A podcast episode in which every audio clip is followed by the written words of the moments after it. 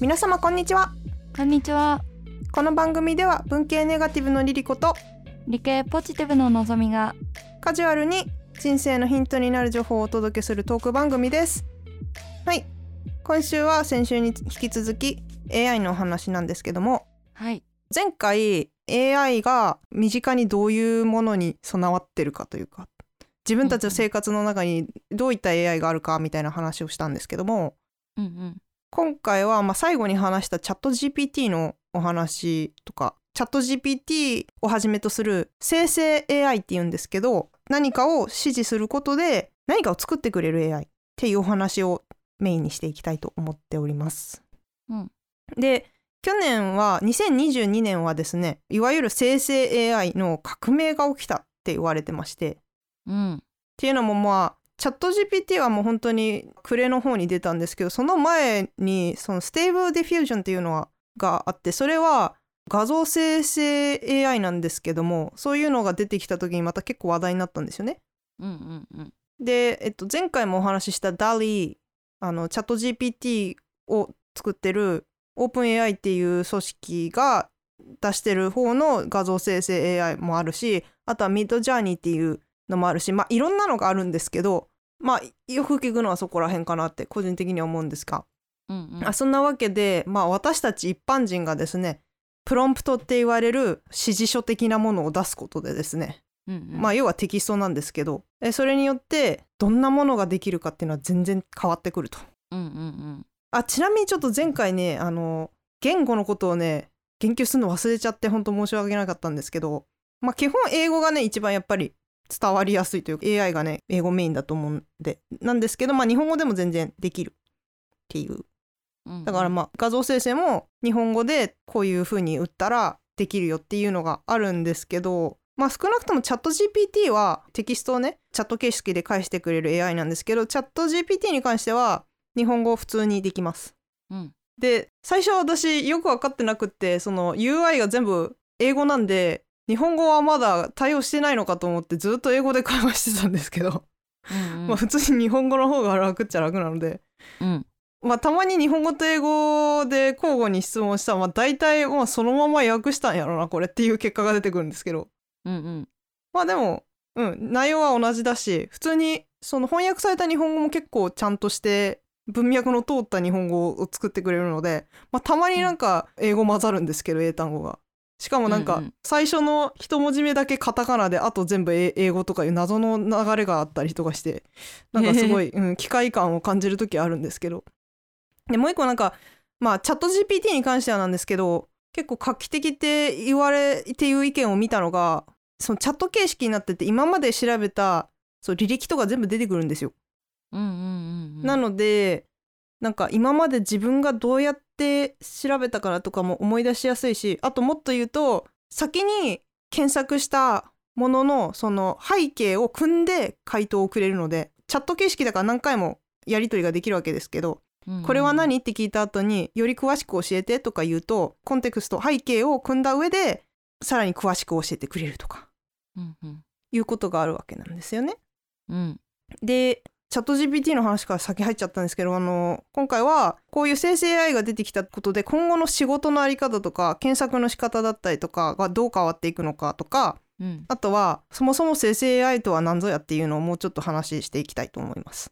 はいはい。で、まあさっき言ったテキスト生成 AI がまあそのうちの一つなんですけど、さっき言ったチャット GPT ね。と、で、あとは私ちょっとまだ一回だけ調べたか、一回だけなんかサクッと試してみたんですけど、Perplexity っていうのがあるんですよ。うんで、これもまあチャット GPT に近いチャット型ではあるんですけど、うん何が違うかっていうと一つの問いに対していろんなデータソースから答えを見つけ出してくれて答えっていうかうんまあ情報を出してくれて、でそのソースをね情報源を表示してくれるんですよ。へえそこがチャット GPT と一番違うところだと思ってて。うんうんうん便利ね、チャット GPT って便利だし今なんかあのすごい話題になってる理由の一つがすっごい高度な文章を書くんですよ。要はなんか大学の論文とか書くのにも使えちゃうわけですよね。だから学生が悪用しようと思えば全然悪用できるんですよ。うんうんしかもそれによってうわめっちゃクオリティの高い文章を書くからそれを学生が書いたって間違って評価されちゃったりしたらとっても危険というかうん良くないことであるじゃないですか。だからまうんうんあそういうのもあったりとかして大学側がまあ今バンしてるらしいんですけどうんでもかといってこのチャット GPT もやっぱり盲点というかまあ穴が結構あって例えば情報が間違ってることとかって割とあるんですよね今の段階で。うん見ててもうんうんでそれを間違ってるって見抜けたらそれはそれでまあもちろんすごいけどみんながみんなそれに対してこれは間違ってんじゃないって疑問を持たないこともよくあると思うんですよ。うんでそうした時にどんどんどんどん誤情報が氾濫していってしまうとか今後ねこれまだ一般的に使えるようになってるからそこまで経ってないので今爆発的に広がってる最中だと思うんですけど例えばこれで検索して検索というかチャット GPT によって提供された情報をもとにブログとかを書き始めたとしたらその内容が間違ってたらもうそれがまた SEO 対策とかがうまいブログだとしたらそれが Google 検索の上位とかに出てくるわけですよね。うんうんそうすると、まあ、情報の汚染がもう広がってしまうよねっていう懸念もあったりとかして確かに検索結果の汚染かなって言えばいいのかな、うんうんだから何が正しいか分かんなくなってきちゃいますよねますます。うんまあそういうのは多分今後いろいろと問題として浮き上がってくるんじゃないかなと思うんですけど。うんうんであとはチャット GPT に私も聞いてみたんですけどこのチャット GPT の情報の一部って最新じゃないんですよね。えーそう AI をトレーニングするのに使ってるトレーニングデータが2021年までって書いてあってうんうんだからものによってはちょっとあれ今は違うんだけどなみたいなのがあったりとかいうのもあるかもしれないし、まあ単純にそうじゃなくっても普通に間違ってるよねっていう情報もちょっと見たんですけどうんうん クジラは魚って言ってたりとか ははまあでも分かんない状態でまあそうなんだって思っちゃうことも普通にあると思うしうんうん、でそのさっきの Perplexity とそのチャット GPT の違いでもう一個あるとしたらアカウント作んなくていいかアカウント作る必要があるかっていうのがあってで Perplexity はアカウント作んなくても勝手に調べて情報をくれるんですよ。でそれに対してチャット GPT ってアカウント作んなきゃいけないんですよね。うんうんうんだからまあそこは一個めんどくさいよねっていうのはありますけど。うんうんまあでもその分アカウントを作ることによって履歴履歴が見れるみたいなねまあ利点もあるとは思うんで。うんうんで、えっと、もう一個、パープレクシティはね、日本語下手くそみたいです。私さっき何語で検索したかな忘れちゃった。 覚えてないけど、なんかまあ、多分日本語で検索したら変な日本語で答えてくるのかもしれないですね。ちょっとそこは私まだ調べきれてないですけど。でもやっぱ、そうそう表示してくれるっていうポイント結構でかい気がします。自分で検証できるから。時間はかかるけどね。うんうんで、パープレクシティは日本語下手くそなんですよね。うんチャット GPT に対して。なので、有用性で言ったら今の段階ではチャット GPT に軍配が上がるのかもなぁとは思うんですけど、まあ、向き不向きっていうのがあるので、うんうんで、チャット GPT に関しては、まあ、明快な答えがないことを論理的に解析して、思考して議論することに向いている。うん例えば、まあ、未来予測だったりとかうんに使えるのかなって、あとはまあアイデアのジェネレーションなんか行き詰まった時とかにこういうアイデアちょうだいみたいなこと言うと結構いいアイデア出してくれるみたいなうんうんうんちなみにあの人生のヒントのアイデアも出してもらったんですよえー、すごいチャット GPT に30個ぐらいすご読み上げるいうんうんまあ人生のヒントがテーマのポッドキャストのネタを考えてって言ったんですようんうんでチャット GPT が自分に対する自信をつける方法とかえー、ストレス管理の方法とかうんうんうん自分の人生目標設定のヒントみたいなへえいや私が教えてほしいわそれっていううんうんうん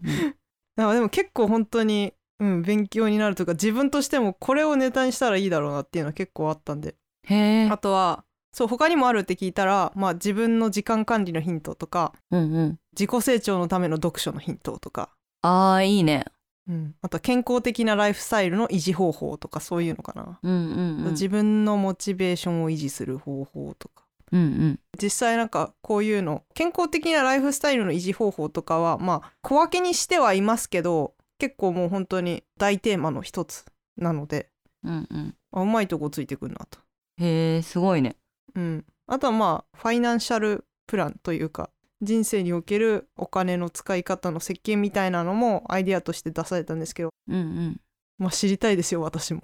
うんまあそういうのは専門的にやってる方とかいっぱいいらっしゃるのでねうんうんまあでも本当にすごく人生のヒントのネタのヒントをもらいましたうんなのでなんか行き詰まった時はチャット GPT にちょっとこういうなんだろう答えがないこととか聞いたらいいかもって思いましたうんうんあーでもそのさっきのそのデメリットで言えばやっぱりなんかそういう明快な答えがないことには向いてる代わりに、うんどこからデータ持ってきてるのかが分かんないからそれが本当に正しいが正誤を確認する作業が発生するっていううんうん部分があります。まあそれに対して、まあ、さっきも言ったんですけどパープレクシティは明確にソースを示してくれるので自分で探すっていう手間は発生する代わりに、まあ、間違った情報にはつながりにくいっていう利点があると思います。うんうんうん出店もターンのいいねね、結構だからこのポイントでかいと思うんですよ。うんうんうん。あ、ちなみになんですけど、チャット GPT はですね、コードとかも作ってくれるんですよ。うんうんうんうんだから、あの、エンジニアさんたちが今大興奮してるんでんですよね。だいぶ興奮してるそう。私ものぞみさんも、業界的には似たところにいるから IT 分野ではあると思うんで、やっぱりなんかエンジニアさんたちが大興奮してるというか、うんうんチャット GPT ちゃんすげえとか言って る。みんな言ってるね効率化がやばいみたいないや、もうちょっとすごいですね。うん私もノーコードで何か作れるようになるかな、チャット GPT にコード作ってとか言って。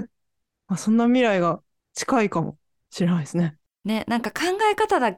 け習得すればっていうとちょっと語弊あるけどね、うんうんうん、どう伝えるかみたいなのはさエンジニアさんたちはいつも頭で組み立ててるのを行動で書いてるからさその組み立てがねできるようになるとチャット GTP でも結構いろいろできるのかもしれない。いや、すごいですよね。うん、この未来の話を、まあ、ここでじゃあちょっとすると、やっぱりなんか今後は AI がもう情報収集だったりとか、今まで人間がやってたけど手間のかかることっていうのは結構やってくれると思うんですよ。うんだからそうすると、その人間の価値が何かっていうと、やっぱり考えることにあるっていう風になるのかなって、答えのないことに対して考えていくっていうことに重きを置かれていく時代にどんどんなっていくと思うので、うんまあ今までの教育ってやっぱり詰め込み型というか、なんかあの知識がある人の方がやっぱり賢いし、うん価値があるというか、重宝されるというか、まあ、社会的に重要なポジションにつきやすいみたいな、そんな感じの時代がずっと続いてきたと思うんですけど、うんうん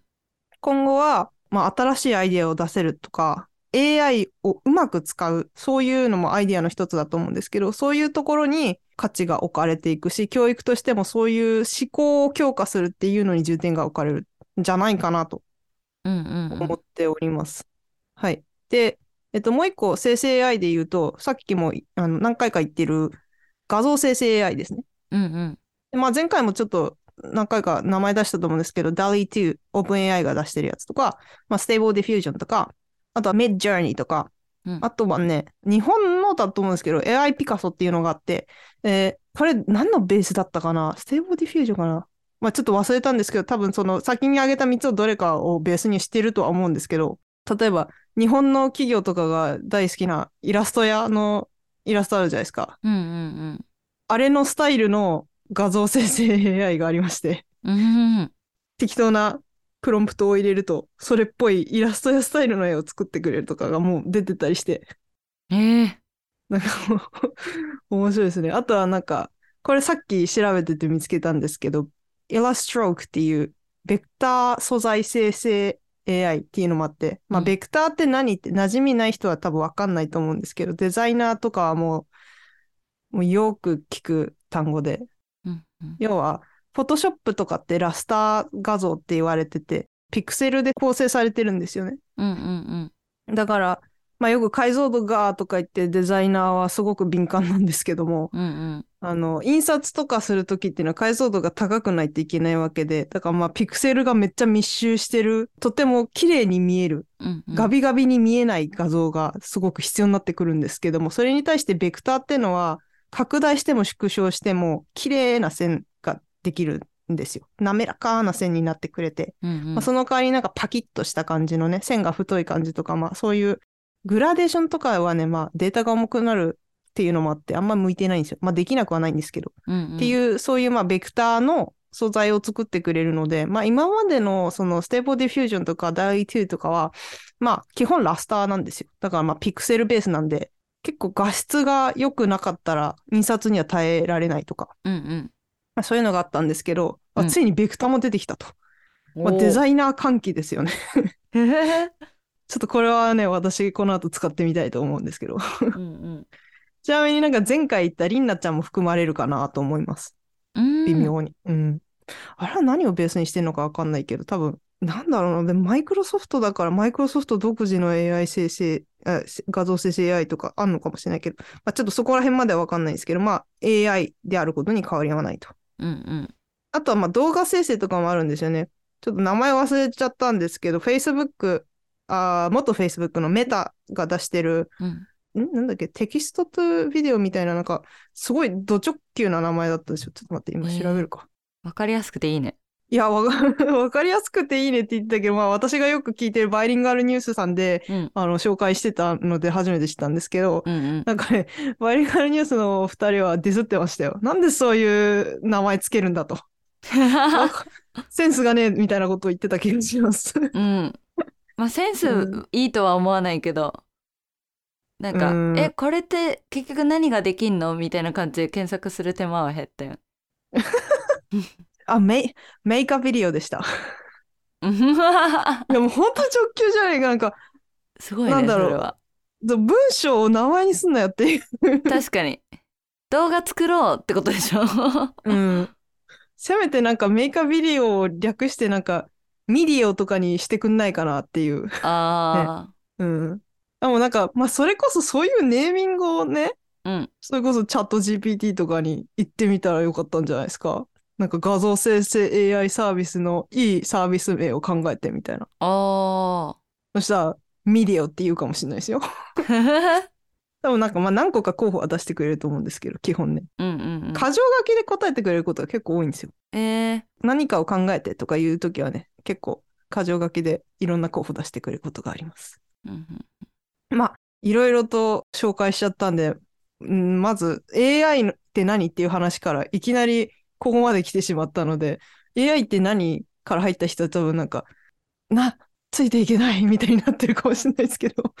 うんうん要は人間とチャットしてる感覚で情報をくれるのが相手がロボットっていうだけなんですけどね。うんうんうん。だからまあ普通に試してみたら面白いと思いますよ。うんうん今だと中学生とか高校生とか数学の答えとか普通に答えてくれるからもうチートし放題やんっていい時代に生まれたなって思うべきかなんなのかわかんないけどうん。うん、確かに宿題やってくれるみたいなね、あるよね。 いやもう私数学嫌いすぎてもう半泣きになってましたもんね。あー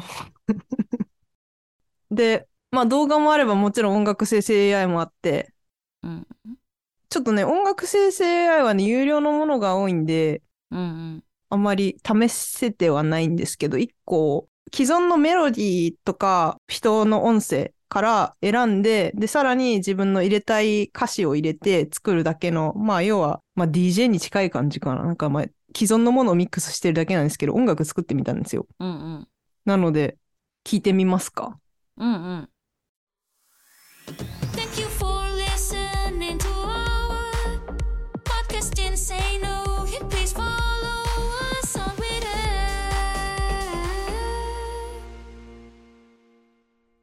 なんて言ってるかわかりました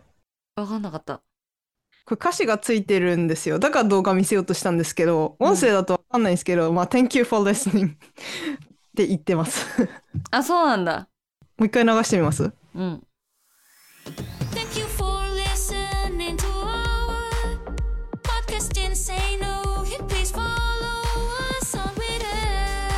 ーん。わかった。 Thank you for listening to our podcast.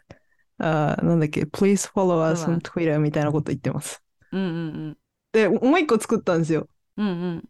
Thanks for listening to Jinsei. No Hint Podcast. Have a wonderful day, everyone. Bye for now. 以上です。なんかね、これはね、もう一個は、まあ、大体同じなんですけど、Thanks for listening to、なんだっけ、人生のヒント、 Bye for now みたいなこと言ってます。ああ、途中よく聞こえなかったんだけど、なんか、ににゃーとか言ってたなと思ったけど、なうだったんだね。あーえっとね、Bye for now ですね。なんか、にゃーって聞こえて、にゃーってなんだろうと思ってた。 Thanks for listening to 人生のヒント podcast. Have a wonderful day, everyone. Bye for now って言ってます。あ、そういうことか。なんかまあ、え英語でしか基本入力できないので、でも人生って打ったら人生って普通に言ってましたよ。おお。もう一回聞きます。うん。さっきあんまよく聞こえなかった。あ、本当ちょっと待って。 Thanks for listening to Jinsei. No Hint Podcast. Have a wonderful day, everyone. Bye for now. やっぱ、にゃーって聞こえる。にゃー。にゃー。にゃー。そうですね。なんかび Twitter とかもちゃんと発音できてんのかこれって思ったけど。うんうん。まあね、あんまりクオリティを求めてはいけない。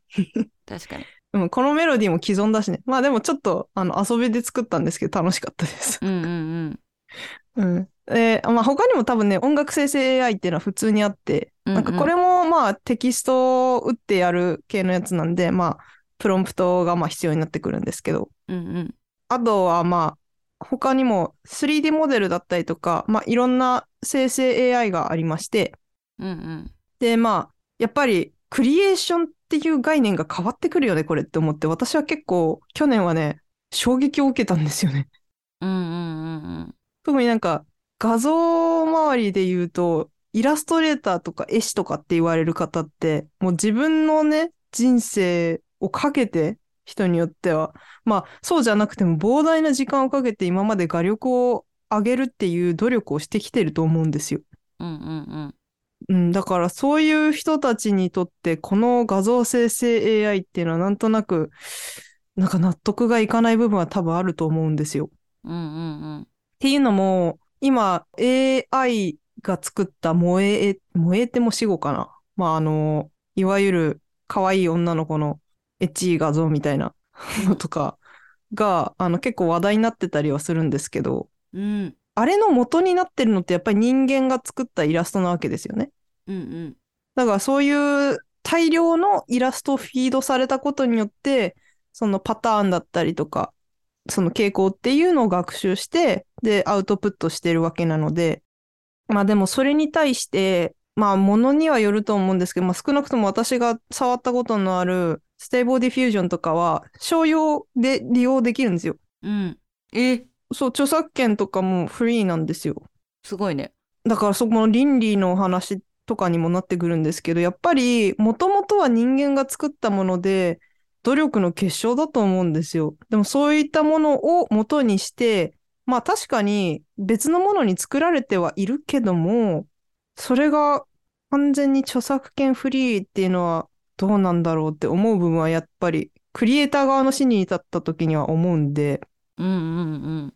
なんかこれはどうなっていくんだろう。すまあ、仮に著作権フリーじゃなくなったとして、で、商用利用にお金が発生するとしたら、そのお金はどこに行くんだろうっていう話もなってくるし、確かに。だってそれをね、AI 開発した会社が全取りするのもなんかちょっと違くないかなって私は思うんですよね。うんうんうんうん。まあ今がその過渡期だから全部自分で作ったヒューマンメイドのイラストがお元になってるけどもこれがまあ10年20年何十年とその自分で一から作るイラストレーターだったりとか絵師がいなくなってきた時に理不尽に感じる人はいなくなるのかもしれないですけどうん。まあ今の段階ではねそれはやっぱり違う気がしてならないんですよね。うんうんううん。ん、時間とか努力とかっていうのは、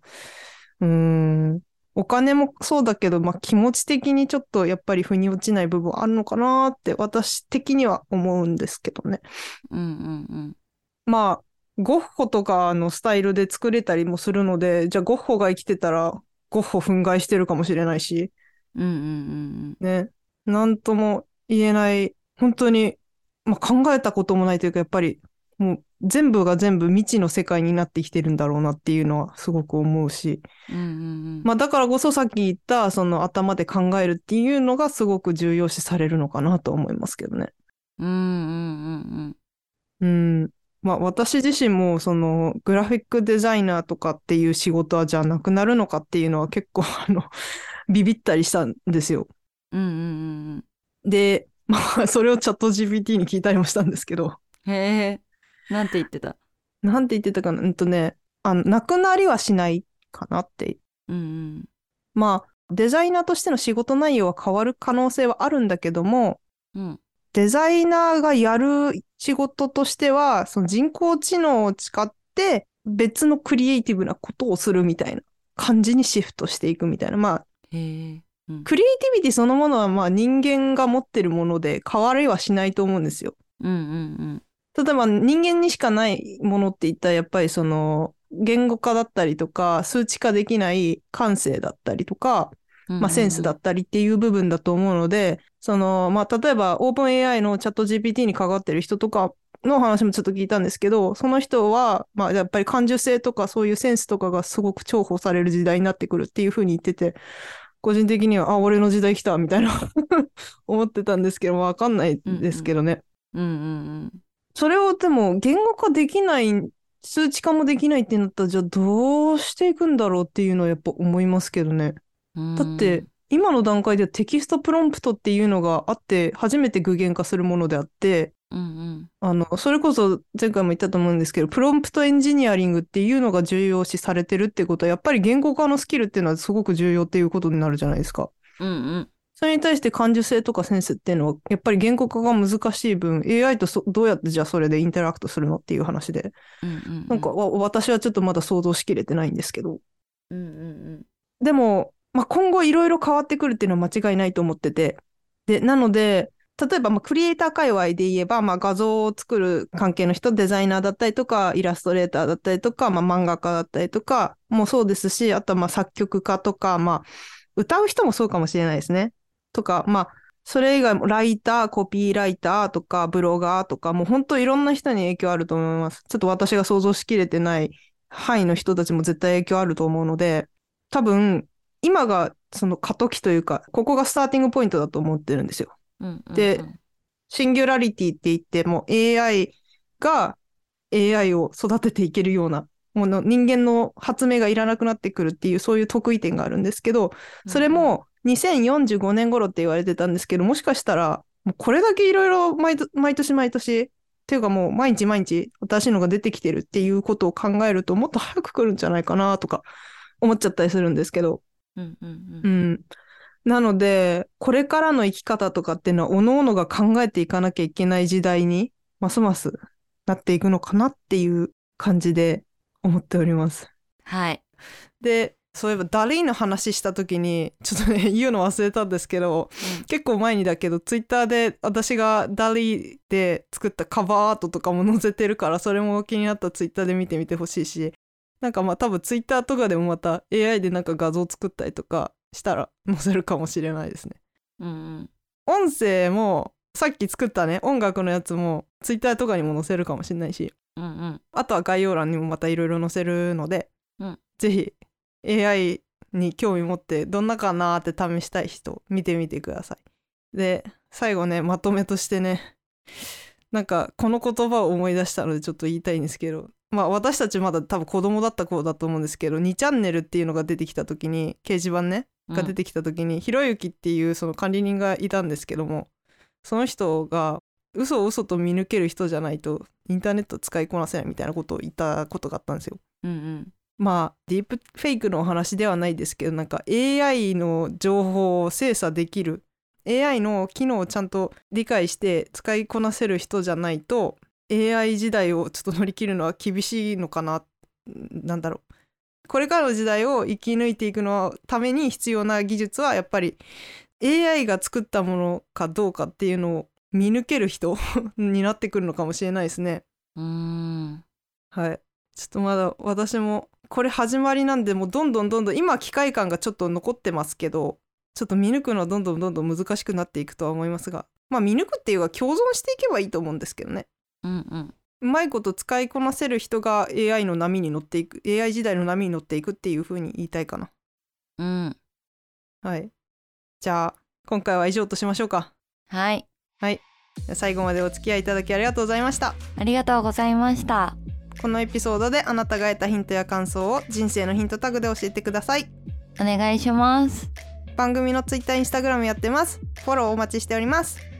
最後に質問や要望などがございましたら lifehints.podcast.gmail.com またはお便りボックスまでぜひご連絡くださいそれではまた次回のエピソードでお会いしましょう皆様良い一日をお過ごしくださいさよならバイバーイ